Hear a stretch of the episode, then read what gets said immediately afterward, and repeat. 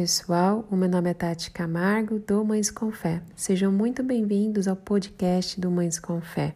Este é mais um canal para você ter acesso às informações, uma outra forma de você receber informações e ser abençoado, edificado.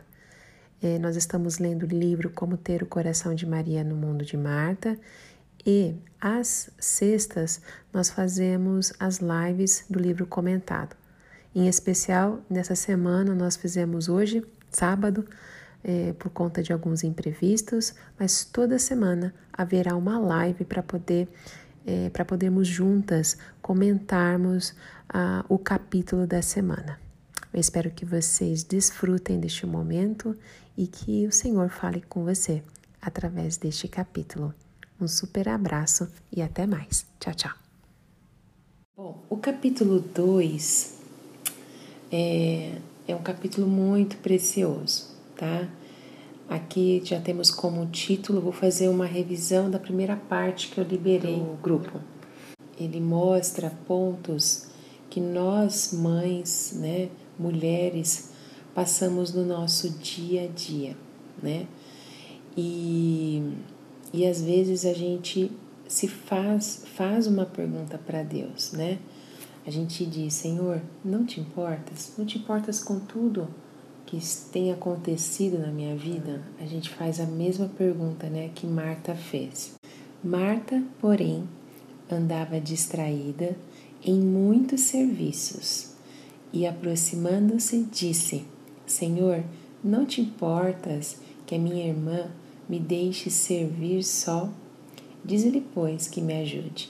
Lucas capítulo 10, versículo 40. Né? E aqui nesse versículo a gente já se encontra né? em várias situações, com tantas tarefas, né? E essa correria do dia a dia. E às vezes a gente fala, né? Isto não é justo acontecer comigo, né? Enfim. E aí ela conta uma rotina, uma rotina da, com, a, com a sua família, com as suas crianças, né? Que ela foi.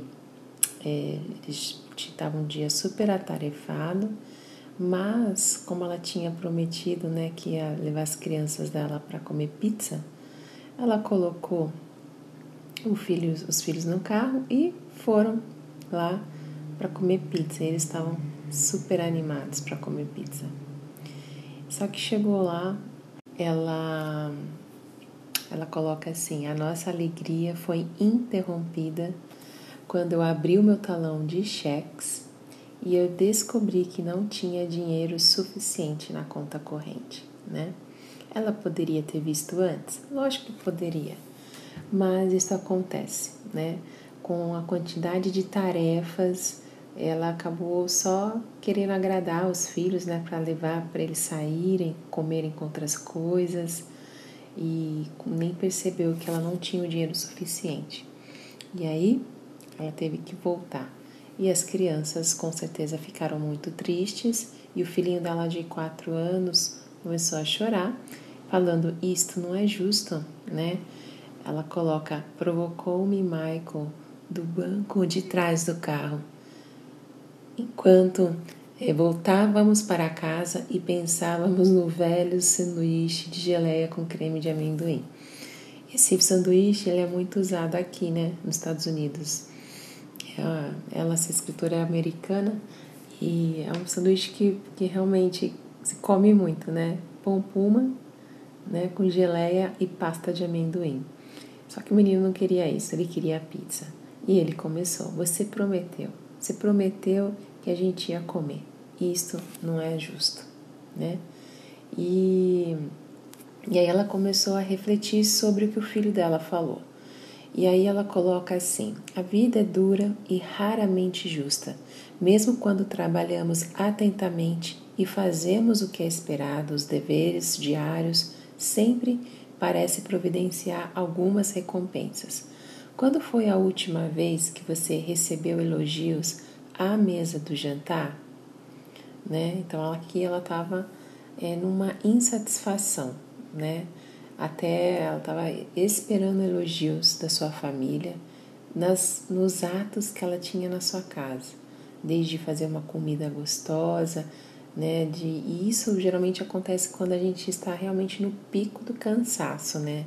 A gente quer um reconhecimento dos nossos filhos, do nosso marido, da nossa família que acompanha a nossa rotina, né?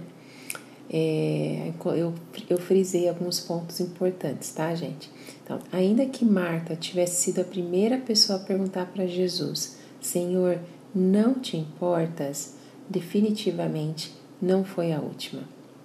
Todas nós sentimos solidão, frustração, exclusão e ressentimentos experimentados por ela lá na cozinha.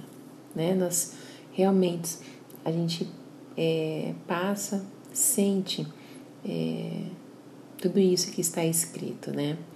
E, e a Marta passou por isso, ela sentiu realmente, né? Essa solidão, essa frustração, essa exclusão, esse ressentimento, né? Fazer todo o trabalho pelos outros quando ninguém parece que está notando ou está se importando, né? Então, é, parece realmente que não é justo. Baseado então no, no capítulo 10 né, de Lucas, é possível que fossem mais do que 70 pessoas invadindo seu calmo lar. A gente achou no começo que eram 13, né? Por conta dos discípulos de Jesus, mas próprio Jesus já ficando rouquinha. mas é, alguns estudos mostram que pode ser que estavam invadindo a casa de Marta 70 pessoas, 70 pessoas. E Marta responde com braços abertos e um largo sorriso. Mas em algum lugar entre a cozinha e a sala de estar, uma semente de rancor começa a germinar. Em breve, ela vai se transformar em uma pergunta que ecoa no coração das mulheres hoje: Senhor, não te importas? O problema é óbvio. Marta está realizando todo o trabalho, enquanto Maria recebe toda a glória. Isso não é certo. Uma parte de mim gostaria que Jesus tivesse dito assim: Desculpa, Marta, como somos insensíveis. Venha, Maria. Venha, rapazes. Vamos todos nos unir, nos unir e dar uma ajuda a Marta. Afinal, era o que a Marta queria. a Marta queria realmente isso. É o que eu desejo quando eu me sinto sobrecarregada.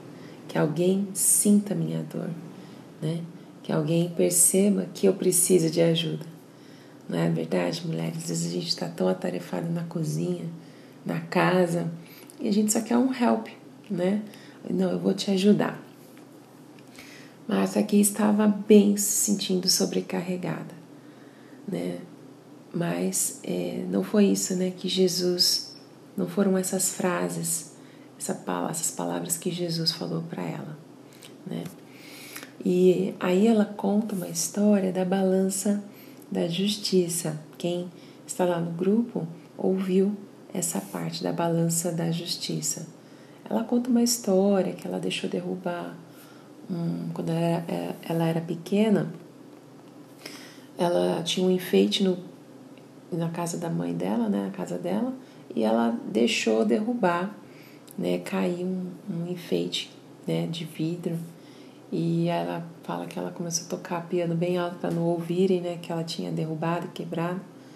E mas não deu certo, né? E aí ela sofreu algumas consequências, foi repreendida. E, e aí, dentro dessa, dessa história, ela, ela fala que existe uma balança invisível é, que acontece com a gente desde a infância, né? Ela coloca assim, ó, desde a infância temos uma balança invisível que pesa o que acontece conosco junto com as experiências dos outros. Né? Ela fez a comparação é, porque de, em cima lá do piano que ela foi mexer e o, o enfeite caiu, tinha um, um, uvas, é, frutas de plástico, sabe aqueles enfeites de plásticos de fruta? E, e ela viu um outro que era de vidro. Então ela falou que é, um, um ficar, não ficava equilibrado, porque um era vidro, né? E o outro era plástico. Então não ficava equilibrado, ficava desequilibrado. Então ela compara isso como uma balança, né? Ela fala que é a balança invisível que pesa o que acontece conosco junto com as experiências dos outros. Quando a gente cresce, por exemplo, a gente pesa, pesa como os nossos pais nos trataram junto com o tratamento que os nossos irmãos receberam. Por exemplo, Julie tem duas balas a mais do que eu. Papai, é a minha vez de sentar no banco da frente. Isso são coisas que acontecem na infância, né? É o lance da balança invisível que ela fala, né? Por que, que ela tem duas e eu não? Por que, que ele pode fazer isso e eu não posso? Papai, ela sentou na frente, agora é minha vez. Então isso geralmente acontece, fica uma balança desigual. Então a criança acaba sinalizando para os pais para ela poder ficar é, pareada, né, no mesmo peso, ficar uma, uma balança justa. Mas ela diz que desde a infância há essa balança injusta. Essa é apenas uma parte da história, da história. Mas muitos de nós, a gente carrega balança, essas balanças injustas, né, invisíveis, para a vida adulta, inconscientemente. E gastamos uma soma de tempo surpreendente tentando colocar os pratos em equilíbrio. Justo ou injusto, igual ou desigual, legítimo ou ilegítimo. A gente pesa tudo. E se não formos cuidadosas, a nossa visão de mundo pode se tornar distorcida. Cada palavrinha pode assumir um significado oculto cada ação pode se converter em um ataque pessoal. Fazemos todos todo o trabalho e murmuramos para nós mesmos. Por que, que eles recebem toda a glória? Como ousam me tratar assim? Porque quando procuramos por injustiça, é, normalmente nós encontramos.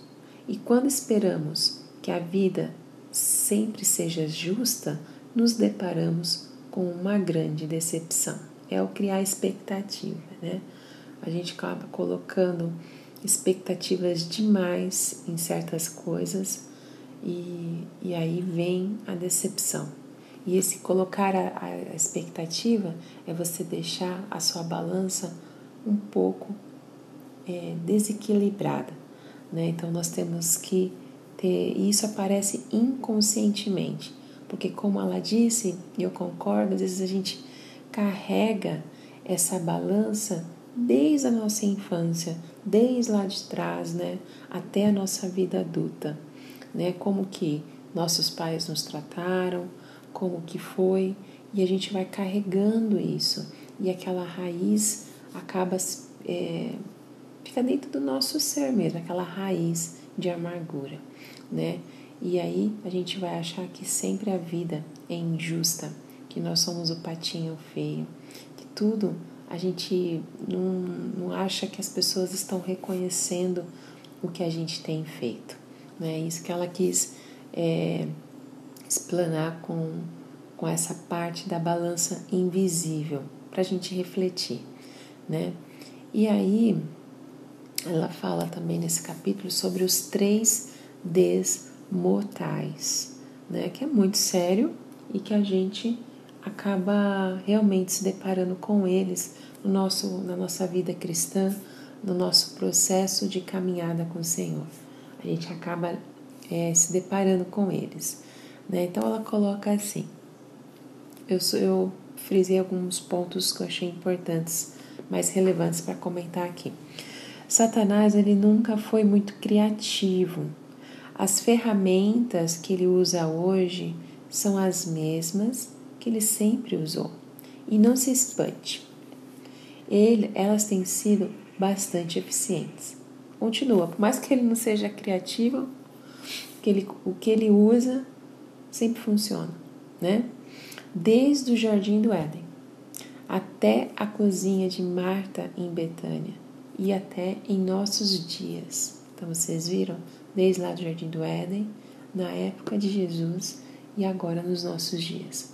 Satanás, ele ainda planeja seus ataques em torno do que eu chamo dos três Ds que são mortais. É o três Ds da destruição, são estes: distração, desânimo e dúvida, tá? Distração, desânimo e dúvida. Em todo tempo, Satanás recorre a essas táticas para derrubar os melhores e mais valorosos servos de Deus.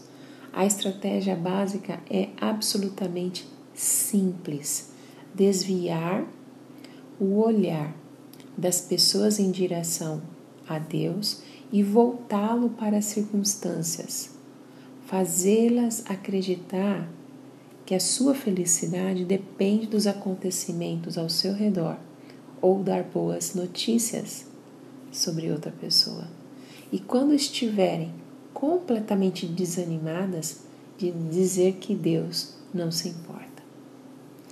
Então, olha só que perigo. E ele usa ainda essas estratégias para tirar você da visão, para tirar você do centro da vontade de Deus, para tirar é, você do propósito para qual você foi criada, né? Então, ela explana nessa segunda parte do capítulo 2, que eu estou comentando agora mais com vocês, que vocês não ouviram, ela comenta sobre esses três Ds, né? Então, um coração distraído. O que, que seria esse coração distraído, né? Então, ela diz assim: quando Jesus encontrou Marta naquele dia em Betânia, ela estava distraída. E é por aí que Satanás geralmente começa. Ele sabe que estamos excessivamente preocupadas e atoladas em obrigações. Há boas chances de nossos corações não ouvirem o chamado do Salvador. Embora a distração não possa vencer a batalha, o fato de desviarmos os nossos olhos do que é importante, certamente nos deixará mais vulneráveis ao ataque. E é assim mesmo, né? Se a gente está muito preocupada, se a gente está muito atolada de obrigações para fazer, os nossos corações realmente é, é, vai ser muito difícil a gente ouvir, né, o chamado do Salvador. É muito difícil. Então, Embora a distração não possa vencer essa batalha, se a gente desvia os nossos olhos do que é mais importante, certamente a gente vai ficar bem mais vulnerável. Isso é um coração distraído, tá? Ela fala do coração desanimado. Quando a gente está distraída, o desânimo está ali bem pertinho que a gente está cansada. A distração vem com tantas tarefas, tantas coisas para a gente fazer, que a gente acaba desanimando, né? E realmente o desânimo fica bem pertinho. O cansaço ele se aproxima, enquanto a vida nos subjuga, né? Ele nos leva a dizer e a fazer coisas que nunca pensamos em dizer e fazer. Tipo, por que eu falei isso? Hoje eu tava com a cabeça para falar isso. A gente acaba magoando as pessoas que convivem conosco, que moram com a gente, nossos filhos, nosso marido, nossos pais, né, nossos irmãos, né? O desânimo acaba com as perspectivas e defesas. Embora tenhamos feito grandes obras para Deus, o desânimo nos diz que somos inúteis e estamos sem esperança e abandonadas. Ela cita aqui a história de Elias. É interessante que eu, é, essa semana eu li exatamente essa passagem de Elias, né? É, ele se sentiu, Elias se sentiu esse, esse tipo de desânimo que ela fala. Ele obteve uma vitória, né, considerado é, sobre os profetas de Baal, isso está em 1 Reis 18, e ele ficou lá em cima, né, ficou flutuando. Mas, no momento que Jezabel o ameaçou de morte, as palavras arrogantes da rainha perversa trouxeram com um golpe o grande profeta de volta ao chão. Então foi um. Estava aqui, foi para cá. Como que as palavras têm poder, né? Como que as palavras influenciam a vida de uma pessoa. Em menos de 24 horas, após a descida do fogo do céu, né? Vocês conhecem essa passagem? O que provou, o que provou é, de uma vez por todas que Deus era Deus. Imagina, desceu fogo do céu ali, ele teve a prova realmente que Deus existia, que Deus era Deus. Elias fugiu. Elias estava fugindo. A distração fez ele ficar com medo, né? E o desânimo fez ele se esconder. Olha só, né? Então, é fácil a gente se encontrar luz à sombra e sentir compaixão de nós mesmos. Coitada de mim, né? Ninguém se importa comigo. Eu faço tudo, né? Tô cansada, tanta tarefa, não aguento mais essa correria. Que desânimo, né? É, mais, é muito fácil a gente encontrar essa sombra, né? De sentir compaixão de nós mesmas quando a gente está distraída e desanimada especialmente quando a gente é, de, é, é, a gente fica de frente com algum obstáculo inesperado. Aí se vem alguma luta, né, que vai vir, se não veio, vai vir algo que você não estava esperando, seja uma falta de emprego, seja uma doença, seja a perda de um ente querido, seja o que for, né? Alguma luta, algo que você vai ter que enfrentar, você não aguenta. Não é verdade? Né? O desânimo tira totalmente a nossa esperança, toda a nossa visão, todas as nossas os nossos sonhos. Quem é desanimado não sonha, porque sonha, quem sonha é alegre, tá cheio de vida, né? E o desânimo ele tira isso. E seguramente tirou isso de Elias né? Misturado com o medo que ele estava, né? Só que essa passagem de Elisa é tão, é tão maravilhosa, porque quando ele fugiu com medo, né? É, ele faz, é, mostra como que Deus se preocupa não só com a nossa vida emocional, com a nossa vida espiritual, mas ele se importa com a nossa vida física também ele mandou os anjos, né, para dar comida para Elias. E fala: Elias, acorda, você precisa prosseguir, come essa comida. Levou pão, levou água para ele. E os anjos de Deus, o Senhor mandou esses anjos. E olha que maravilha, o Senhor se preocupa conosco, né? Ela coloca assim: eu gosto muito da descrição sensível em 1 Reis 19, de 5 a 7 pois faz alusão a toda a ternura que está à nossa disposição no momento que estamos desanimadas. Lembra o que aconteceu? Deus enviou um anjo para trazer alimento para o seu profeta abatido, né? Levanta-te e come, disse o anjo a Elias, porque muito comprido terá o caminho. Levanta e anda, Elias, você precisa continuar. Então o anjo ficou ali, de guarda, porque Elias acordou, comeu e voltou a dormir. Elias caiu no sono de novo. É bem forte, Tamara. É bem forte.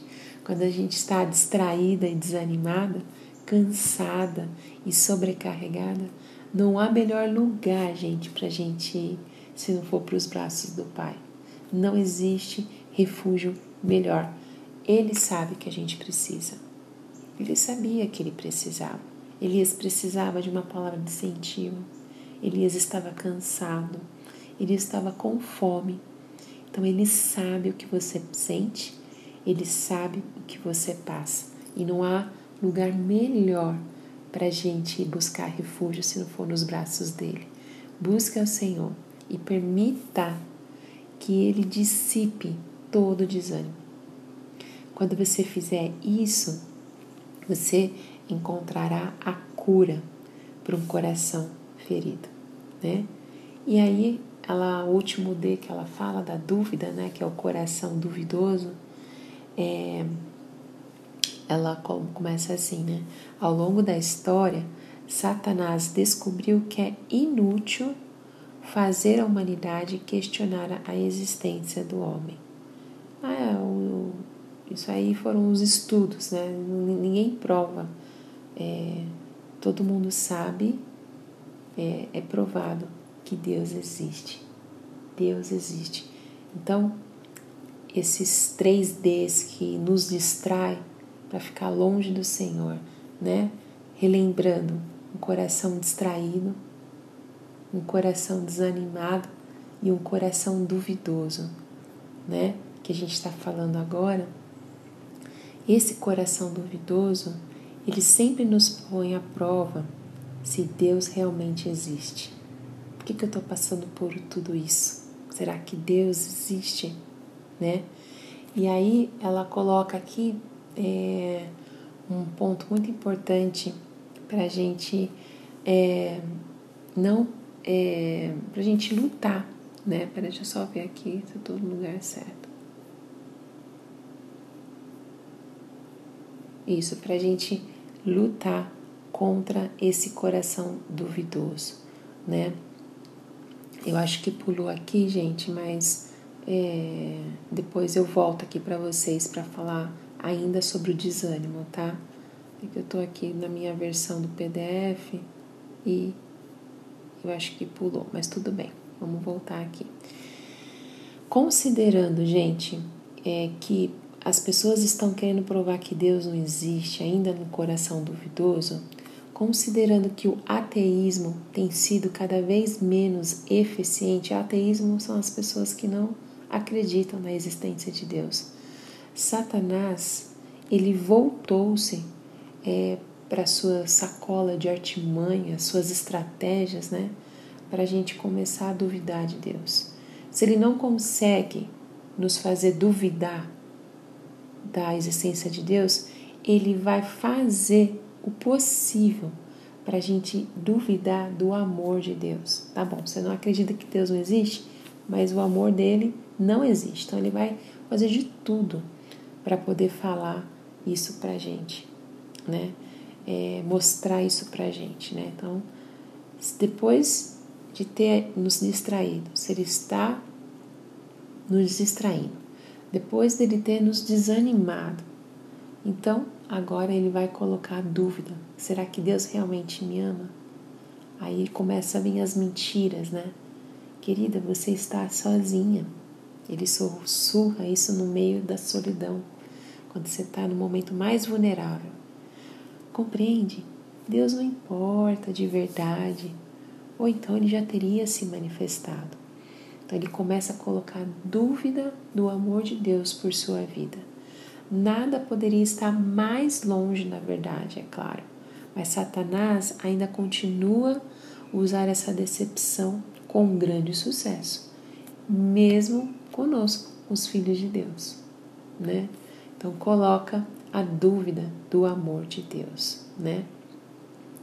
E aí a autora escreve um testemunho dela, né? Ela coloca assim, eu grifei porque achei importante compartilhar alguns pontos que ela colocou, porque eu acho que tem a ver com algumas coisas que a gente acaba passando no dia a dia. Então ela coloca assim, dei uma resumida, tá? Naquela primavera, depois de 15 anos de ministério integral, eu comecei a lutar com a dúvida. A dúvida de se Deus realmente a amava, né? Especialmente na área da oração, né? Ela pensava assim: ah, Deus não parece responder às minhas orações como deveria. Pedi e dar-se-vos-á. prometeu ele, mas eu sentia como se houvesse alguém nos portões de pérolas marcando as minhas orações e devolvendo ao remetente, ou seja, ele não estava ouvindo, é isso que ela estava sentindo. Minha amiga, por exemplo, não foi curada do câncer terminal. A minha mãe, ela continuava a sua luta depois da cirurgia do coração. Até mesmo os pedidos mais simples não eram atendidos. O meu furgão, que é o carro dela, por exemplo, ainda fazia um som horrível, insensível a todos os esforços dos mecânicos e seus trabalhos de lubrificação. E o aquecedor não funcionava direito. Outras pequenas coisas continuavam dando errado. Nada de grande importância, mas o suficiente para me manter preocupada e eu vou dizer distraída, né?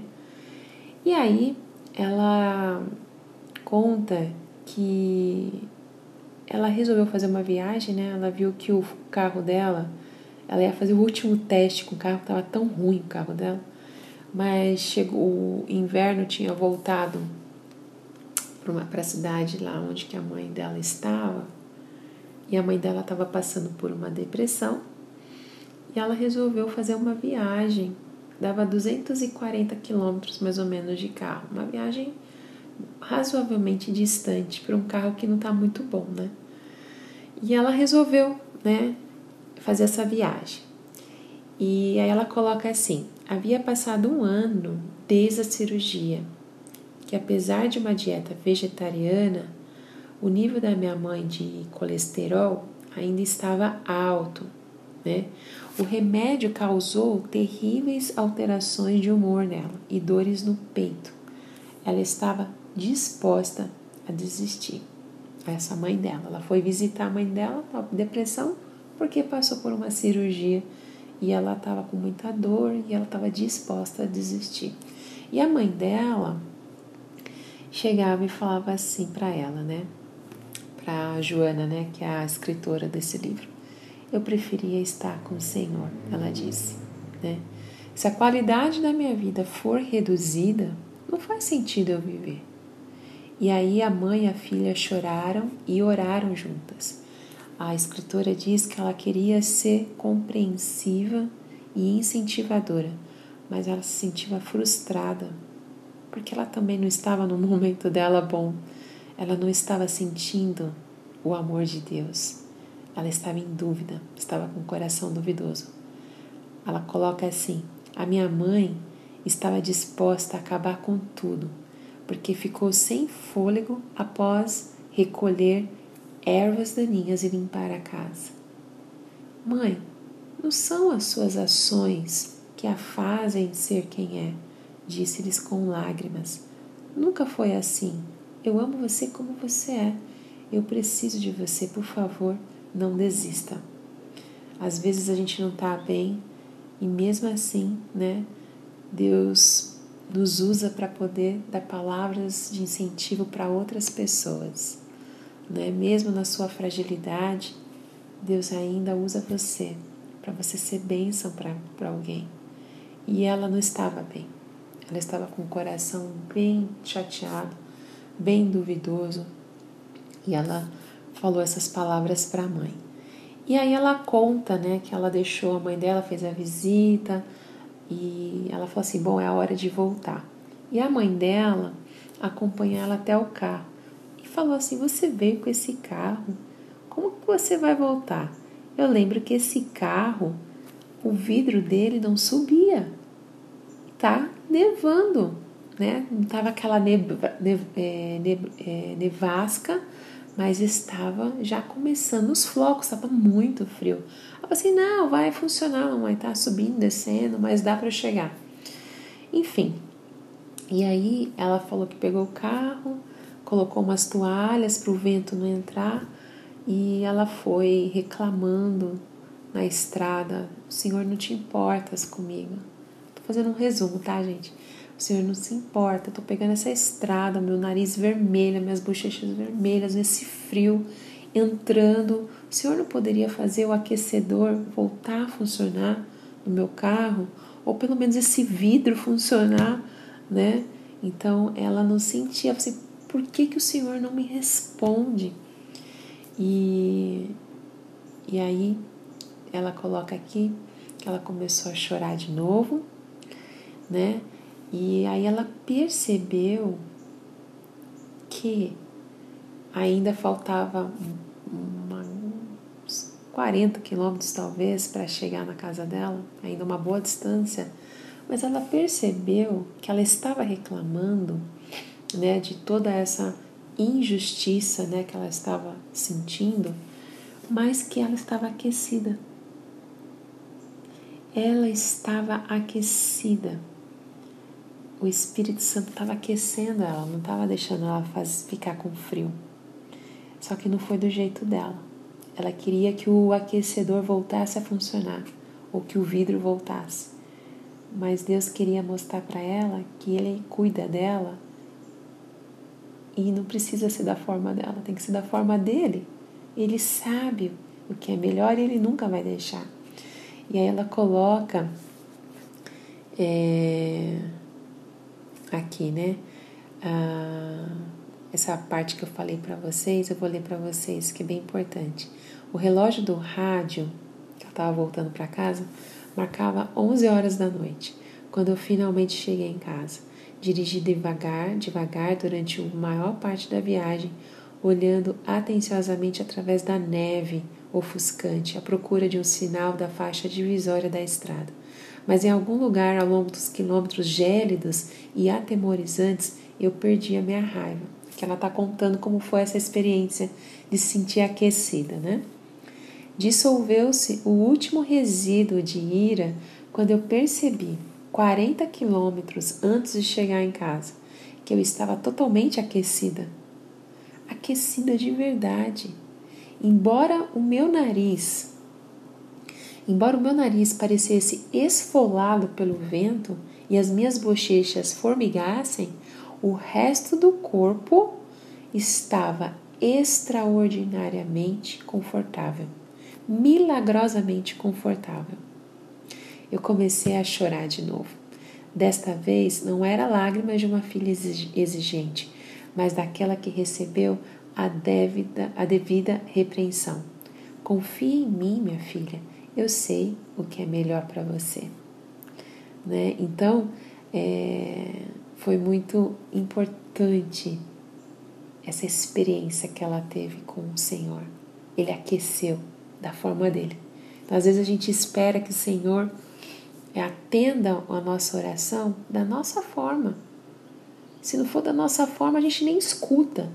E às vezes, às vezes não, o Senhor sempre está ali para poder nos mostrar o que é mais é, importante para nós, o que é melhor para nossas vidas, né? E, e aí ela coloca assim, né? Eu gostaria de saber como o pai se sente quando pensamos a pior, pior do seu respeito em vez do melhor. Será que o coração de Deus ficaria ferido como o meu quando a gente questionasse o amor dele? É a mesma coisa que acontece com nossos filhos. Imagina o nosso filho falando assim, ó, é, para gente que não ama a gente, que não acredita no nosso amor. Não é? Não dói? A gente ouvir do nosso filho, você não me ama, né?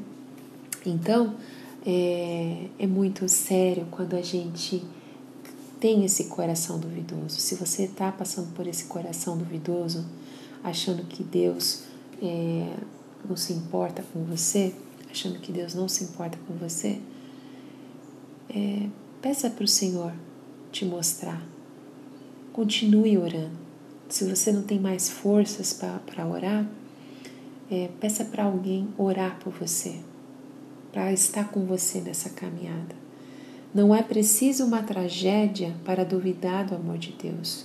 A dúvida vai crescendo devagarinho, tão traiçoeira quanto perigosa.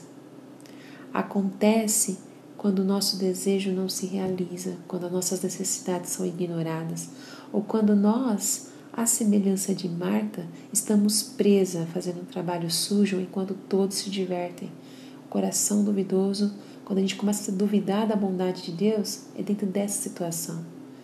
Ora, a dúvida em si, ela não é um pecado. Ela é simplesmente um pensamento ou um sentimento que surge quase de forma involuntária. Mas quando permitimos que ela se aloje em nosso coração por tempo suficiente e se prenda como uma semente de morango entre nossos dentes, aquela pequena dúvida pode se tornar um grande problema. Deixa eu colocar aqui para carregar. Só um minutinho, gente.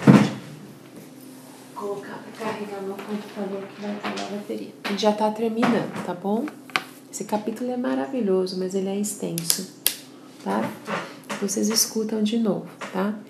E ela fala da incredulidade que é, derrubou Judas. Né? Ela coloca, né? Ele se recusou a confiar no tempo de Deus. A incredulidade é, endureceu o coração de Saul. Seus olhos se fecharam para a retidão nos caminhos de Deus. A incredulidade manteve os israelitas no deserto durante 40 anos, porque eles questionaram a capacidade de Deus para guiá-los, né? E também que a incredulidade no início abriu porta da escuridão ao mundo criado para ser pura luz. Isso que aconteceu lá no jardim do Éden. O jardim deveria ter sido maravilhoso, gente. Pense, pense. Não havia casas para limpar, refeições para preparar, roupas para passar. A Eva, ela desfrutou deste mundo. Ela desfrutou, né? E ela tinha um marido deslumbrante, paraíso como uma sala de estar e Deus como um companheiro. Imagina, Deus ia toda a tarde lá, não é? Mas de alguma forma, de alguma forma, em meio a todas essas bênçãos, olha, a, é, Eva desfrutou de todas essas bênçãos. E mesmo de, depois de tudo isso que aconteceu na vida dela, de tudo que ela pôde desfrutar, né? O paraíso, né, como a sala de estar. O admirável tornou-se mundano e o extraordinário veio a ser cansativo.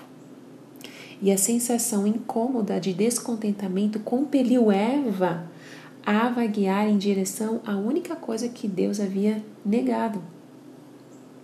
A única coisa que Deus havia negado, né? Não coma da árvore da ciência do bem e do mal. E quanto a nós, mulheres, que criamos uma necessidade de é, desesperada em nós de sempre saber e de sempre compreender. A gente sempre quer saber e compreender tudo. Por que isso? Por que aquilo? Por que está acontecendo? Por quê? A gente quer um roteiro para as nossas vidas. E quando Deus não produz de imediato, Deus não produz de imediato. Ele sentamos então, a gente senta então para escrever o nosso próprio roteiro. Eu preciso saber. Aí Deus responde suavemente: Não, você não precisa saber, você precisa é confiar, né? Mas assim como a primeira mulher, nós não damos a importância, assim como Eva, né? Nós não damos a importância à sua terna voz e nos dirigimos à árvore. Eu creio que o erro final de Eva começou com um pensamento bem pequenininho, né? Um pequeno e ardente receio de que, algum modo, ela estava perdendo algo e que Deus não se interessava por ela. O que havia de errado? E algo tão encantador é desejável é, como fruto proibido? Talvez um ressentimento oculto tenha atingido seu coração, tenha atingido seu espírito. Adão tinha que dar nomes a todos os animais enquanto ela tinha que colher as frutas. Qualquer que tenha sido o motivo para a minúscula irritação, isso a compeliu a querer mais. Senhor, não te importas? Assim como Marta, temos as nossas perguntas. Como ela também temos as nossas dúvidas. Alegre-me em saber que Deus não se intimida diante das nossas dúvidas, perguntas, temores e até mesmo a nossa frustração. Ele deseja que confiamos, confiemos em seu amor suficientemente, de modo a lhe dizer que estamos pensando e sentindo, Davi confiou assim. Ele é um maravilhoso exemplo de um coração sincero e aberto diante de Deus. O garoto pastor que se tornou rei derramou sua queixa perante Deus ao longo dos salmos. Em Salmo 62, 8, ele nos convida a fazer o mesmo. Confiai nele, ó povo, em todos os tempos. Derramai perante ele o vosso coração. Deus é o nosso refúgio. A nossa amiga Marta, ela estava no caminho certo aquele dia em Betânia. Em vez de permitir que as suas dúvidas aumentassem, pegou as suas preocupações e temores e as declarou a Jesus.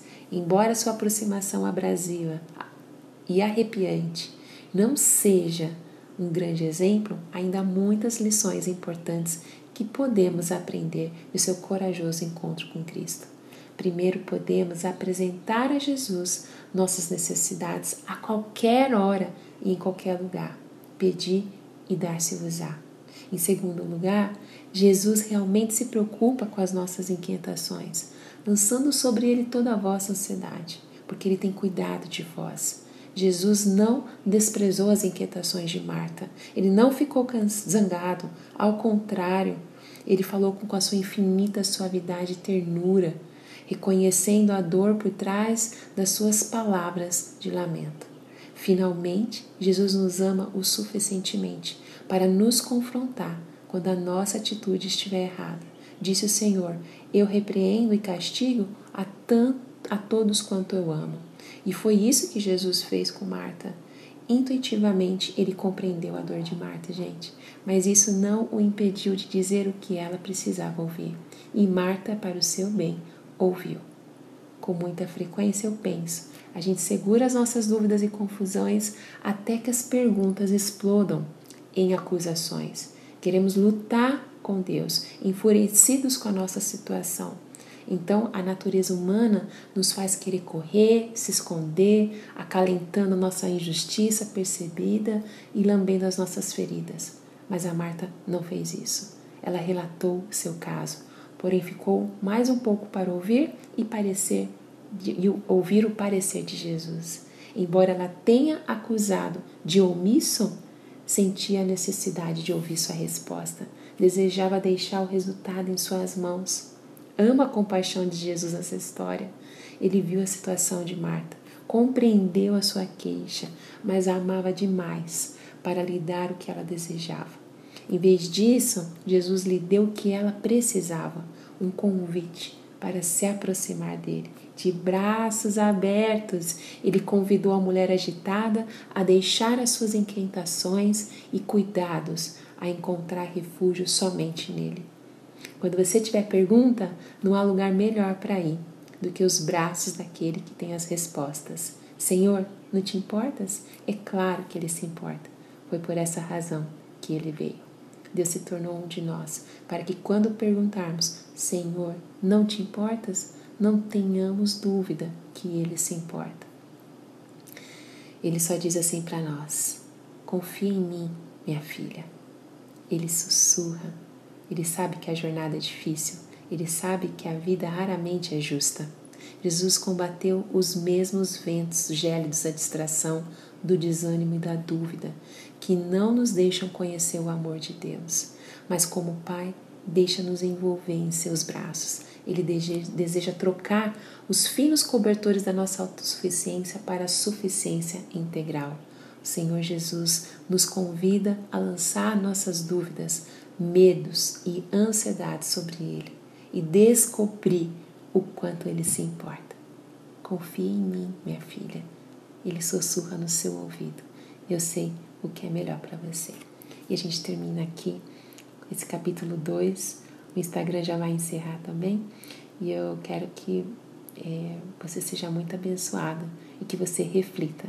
Reveja novamente, depois vocês revejam novamente o podcast para vocês né, imergirem naquilo que Deus tem para nos mostrar através desse capítulo. O Senhor se importa com você. Que Deus te abençoe grandemente. Até o próximo capítulo. Tchau, tchau.